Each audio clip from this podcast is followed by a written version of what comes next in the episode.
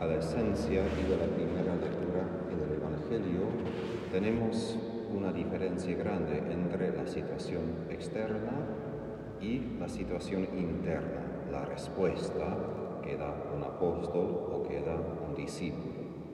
¿A qué voy con esto? Pablo, hablando de su propio ministerio, habla de que él sufre tribulaciones, adversidades, angustias, soporta golpes, cárcel, revueltas, fatigas, falta de sueño, hambre.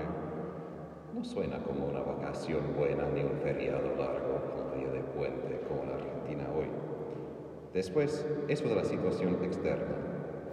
Internamente, y en cuanto a su modo de comportarse, Pablo dice, pero nosotros obramos con integridad, inteligencia, paciencia, con benignidad, docilidad del Espíritu Santo, sincero, palabra de verdad, poder de Dios, etcétera, etcétera. Vemos dos realidades muy diferentes también en el Evangelio. Jesús que habla. Si te quieren dar una bofetada en la mejilla derecha, otra. Si alguien te exige acompañar por un kilómetro, camine dos. Si quiere una túnica, dale el manto. Son respuestas difíciles frente a alguien que está haciendo una injusticia. Y Pablo que está sufriendo casi continuamente una injusticia. Entonces, la gran pregunta es, ¿qué quiere decir Jesús? Porque parece casi una locura. ¿Y qué hace Pablo en su vida apostólica? Porque parece casi insoportable vivir así, sufriendo tanto y al mismo momento siendo una persona amable, de integridad. Eso parece imposible. Y eso es el asunto. Es imposible humanamente hablando. Por eso damos testimonio así, que algo más allá de lo humano que hemos recibido. Porque ¿qué esperaría uno que con falta de sueño, fatiga, problemas, persecuciones, uno estaría sumamente terco, molesto y enojado con todos? Sería normal. Yo sé, me das tres noches de poco sueño, poca comida y poco descanso, bueno, dame un poco de tiempo y espacio. Probablemente no seré la mejor persona. También Jesús, cuando Él exige que nosotros demos aún más, está diciendo justamente que no debemos dar la respuesta que esperan. Porque ¿qué esperaría la persona que exige todo esto? Que estaríamos a golpes, que estaríamos frente a ellos para exigir justicia en nuestra parte. Obviamente justicia sí existe y sí, también nosotros tenemos nuestras necesidades y derechos. Pero ahí la gran pregunta por un cristiano, ¿quién va a batallar por mí? ¿Quién va a exigir la justicia por mí?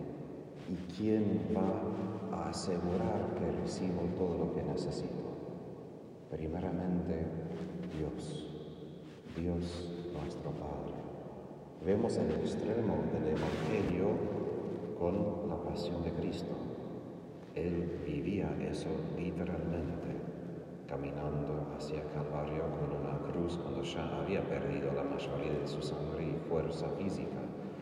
Él mismo que dio su túnica cuando lo coronaron de espinas, justamente abrieron de vuelta todas las heridas que estaban empezando a cerrarse.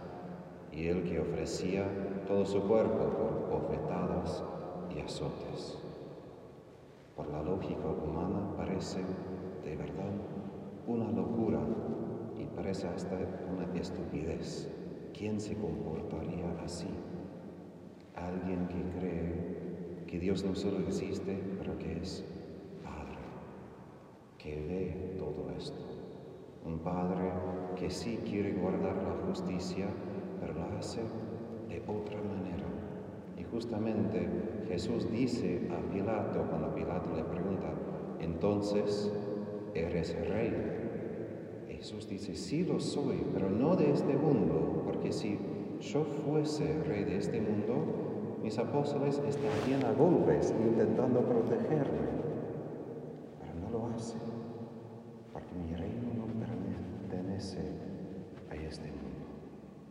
Justamente porque el Padre resucita a Jesús, no protege su vida mortal, permite que muere, pero el Padre instaura una justicia aún más alta y duradera que simplemente mantener lo que es o lo que quiero o lo que podría yo ganar si enfrento todo ahora.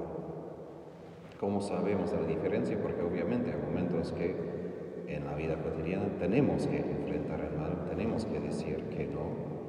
Y hay momentos como Jesús advierte, tenemos que sufrir. No siempre hay una respuesta perfecta a eso. Pero sabemos que el asunto, aun cuando Jesús dice que no debemos hacer frente a que les hace mal, no es simplemente decir, ah, no es problema, no es pecado, no hay... No. Jesús entendía todo lo que le estaba pasando, pero también entendía claramente que era el plan de Dios, que a través de su muerte iba a restaurar, como Jesús dice, todas las cosas. Y también si nosotros queremos participar en esa redención, exige que vivamos eso. Yo sé de mi vida, yo prefiero leer todo el Evangelio, excepto este Evangelio. Eso es quizás uno de los peores en cuanto a lo que Jesús enseña, porque de verdad cuesta. Uno dice, pero Jesús no tiene sentido eso. Tengo que decir no, tengo que decir algo, tengo que enfrentar, tengo que... Pero hasta mi lógica como teólogo, con todo lo que sé de la doctrina de la fe, no tengo una explicación perfecta, solo sé lo que Jesús hizo su pasión. Sufría y después el Padre lo resucitó. Y si queremos esto, no hay otra manera que seguir lo que Jesús hizo. Y Pablo que también sufrió martirio.